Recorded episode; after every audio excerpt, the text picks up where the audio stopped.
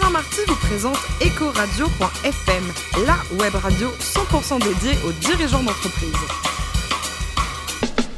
Bonjour à toutes et à tous, bienvenue à bord d'Ecoradio.fm. Vous êtes plus de 112 000 auditeurs à nous écouter régulièrement en podcast. Rejoignez-nous sur les réseaux sociaux, réagissez sur Twitter, notre compte Ecoradio, Thierry Dubas FM à mes côtés pour co-animer cette émission à 100% dédiée aux dirigeants d'entreprise. Corinne Calandini, directrice de la gestion privée d'AXA France. Bonjour Corinne. Bonjour Alain. Aujourd'hui, on reçoit Olivier Pantaléo, qui est le patron de Provadis et cofondateur du groupe Venture. Bonjour Olivier.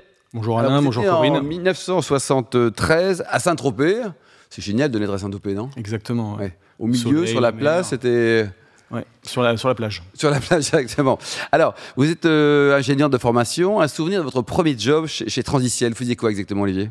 Euh, j'ai commencé en stage donc, euh, de fin d'études chez Transiciel et euh, on m'a donné l'opportunité à l'époque euh, de travailler sur un sujet qui n'était pas un sujet d'actualité, qui était la sécu enfin, ce qu'on appelle la cybersécurité. Ah, déjà à l'époque, quoi.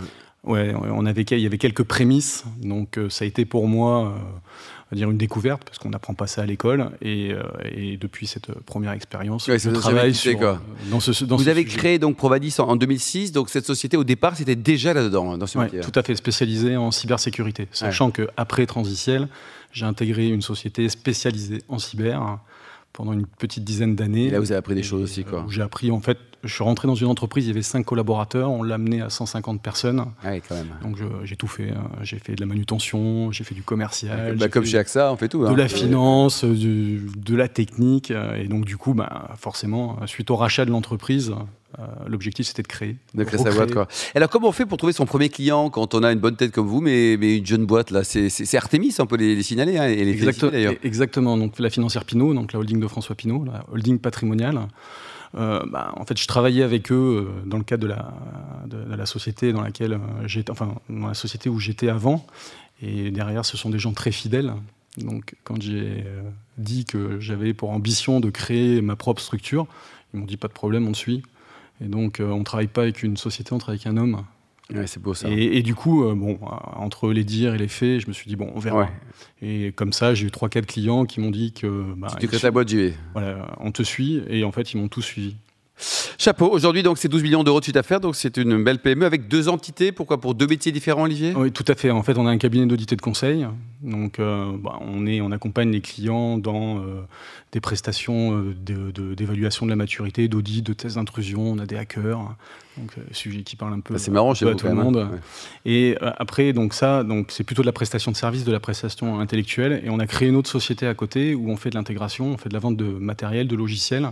Et on- donc on intègre euh, chez les clients du- des matériels de sécurité pour justement essayer de faire en sorte que euh, les problèmes de sécurité euh, que les hackers pourraient tenter de d'exploiter ne, ne soient pas, ne Ouais. soient pas exploitables. 100 personnes au total, c'est facile de recruter dans vos métiers. J'ai l'impression qu'il y a une, une chasse au talent. Non, c'est très compliqué, c'est comme le foot. Donc, euh, ça on- il y a le mercato, donc on, en, on en embauche trois, on en perd trois, donc euh, les salaires s'envolent. Ouais. Donc on est sur un secteur d'activité en pleine, en pleine expansion. Bah, quand on C'est quoi, des ingénieurs, des, des BTS Oui, c'est principalement des ingénieurs, voire euh, des doctorants.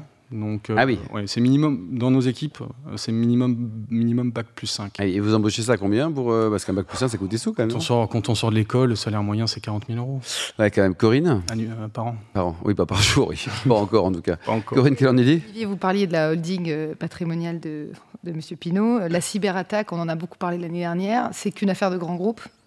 Non, ça touche tout le monde. Ça touche, euh, enfin, tout a une valeur marchande sur le, sur le net. Donc, euh, en, face des entreprises, il y a des bandes organisées. Donc, tout se monnaie, donc tout se, récupère. Et donc, ça touche toute entreprise, toute taille, tout secteur d'activité. Il faut arrêter de penser que ben, ça touche que les grands groupes, que les données des petites structures, même des TPE, n'intéressent personne. Aujourd'hui, on va sur le dark web, on achète euh, des comptes Netflix, euh, des comptes iTunes. euh, ou des numéros de carte bleue, comme on achète des légumes au marché le dimanche. Euh, enfin, ça s'est démocratisé. Donc les PME, les TPE sont touchés. C'est quoi les données qu'on recherche en priorité? Tout a une valeur marchande. Donc euh, des numéros de carte bleue, des numéros de sécu, euh, de la donnée à caractère, portable de des données à Co- caractère personnel. euh, ça, Mais des numéros de parcourent déjà les portable. mails. En fait, euh, voire même au-delà de la donnée, euh, l'ordinateur par exemple. Donc euh, la bande passante euh, d'un individu, d'un utilisateur, pas forcément quelqu'un qui travaille dans une structure, dans une société. La puissance de son ordinateur peut être utilisés pour participer à une attaque distribuée, euh, par exemple à l'encontre euh, d'un grand du retail dans les, les, périodes de solde, par exemple. Et donc, c'est quand même dramatique. Et en gros, en fait, on donne une instruction de déclencher une attaque simultanée à partir de millions de postes et donc, ce poste, même le poste d'un individu, on va l'acheter sur le, sur le, dark web ou le deep, le deep, web. Et derrière, en gros, il y a quelque chose qui est installé sur le poste de la, de la personne. C'est un logiciel qui est dormant et qui va se déclencher à un moment donné, un instant T, et qui va viser une cible. Et donc, des millions d'ordinateurs qui visent au même moment une même cible. Ben, même les plus grands, on a, on a entendu parler euh, Amazon qui est tombé pendant plusieurs heures, OVH euh, qui est tombé pendant plusieurs heures. Enfin, ça peut toucher tout le monde.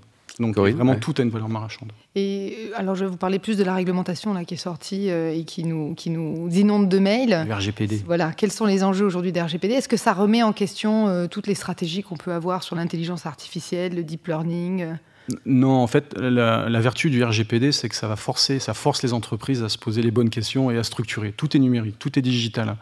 Euh, tout le monde, euh, que ce soit les Français ou les Européens, ont tendance à penser que la donnée ou que leur environnement n'intéresse personne.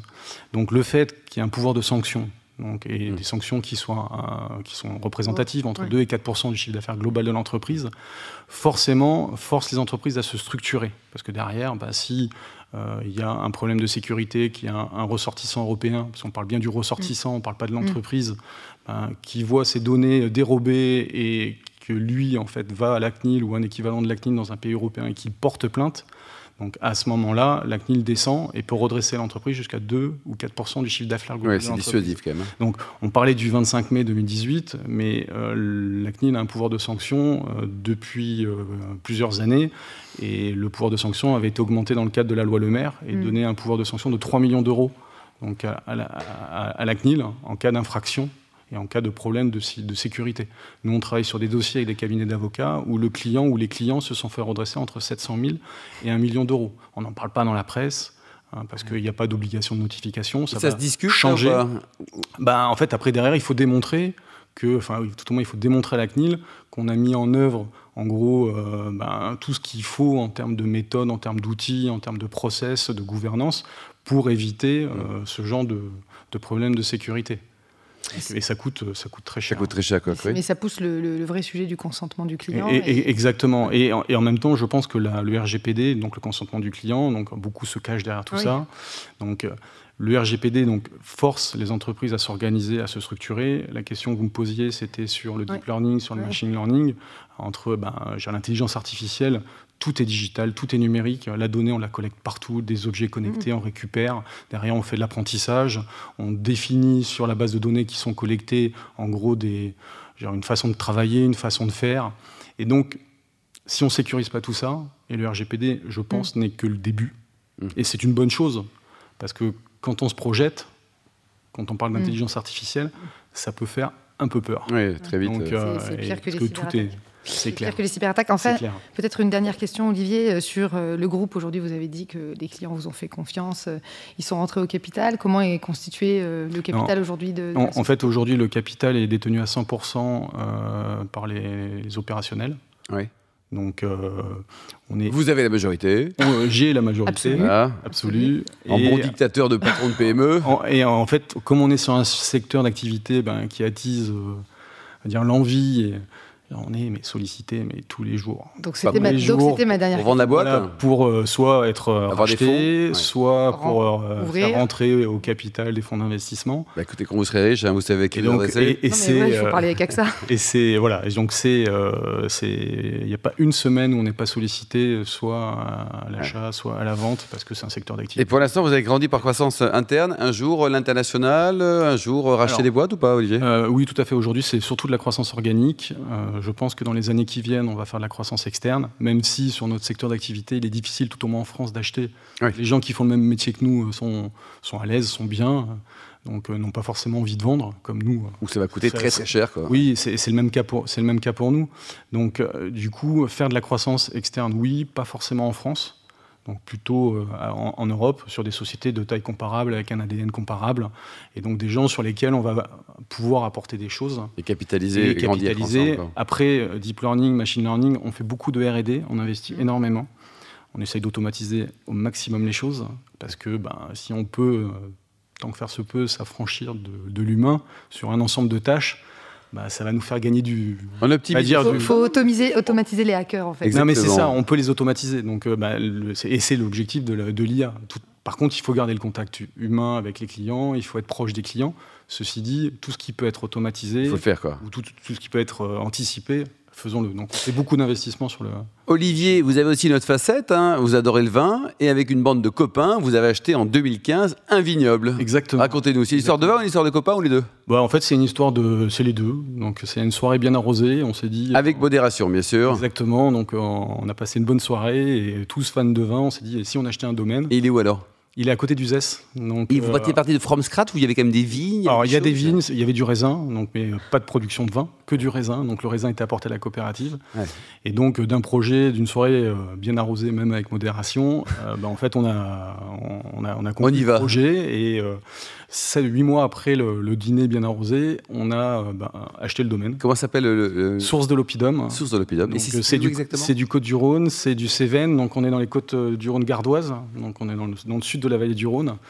Et euh, donc on n'est pas loin de l'Irak, pas loin de Tavel, pas loin ouais, des voisins très sympathiques. Quoi. Donc on a un terroir qui, a du potentiel et on est à, à, notre deuxième mise en bouteille. Et vous éclatez avant notre vin aussi, quoi. C'est clair. donc moi, entre deux rendez-vous clients, avant de la cybersécurité, je, fais du, je fais de la livraison. Euh. Bon, pour terminer, vous êtes fan de boxe Vous boxez souvent? Euh, au moins deux fois par semaine. vous vous défoulez Exactement, c'est un exutoire, donc ça permet de, de, de, sortir tout ce, qui, tout ce qui reste à l'intérieur et d'être sympathique. Euh, bah, comme vous êtes actuellement. Avec Bravo. Tout le monde. Hein. et merci beaucoup, Olivier Pantaleo, le, fondateur de Provadis. Merci également à vous, Corinne Calandini, directrice de la gestion privée d'AXA France. Nous attendons vos réactions sur notre compte Twitter Eco Radio, tiré du bas FM, et notre compte LinkedIn ecoradio.fm. On se retrouve mardi à 14h pour une nouvelle émission. Ecoradio.fm vous a été présenté par Alain Marty.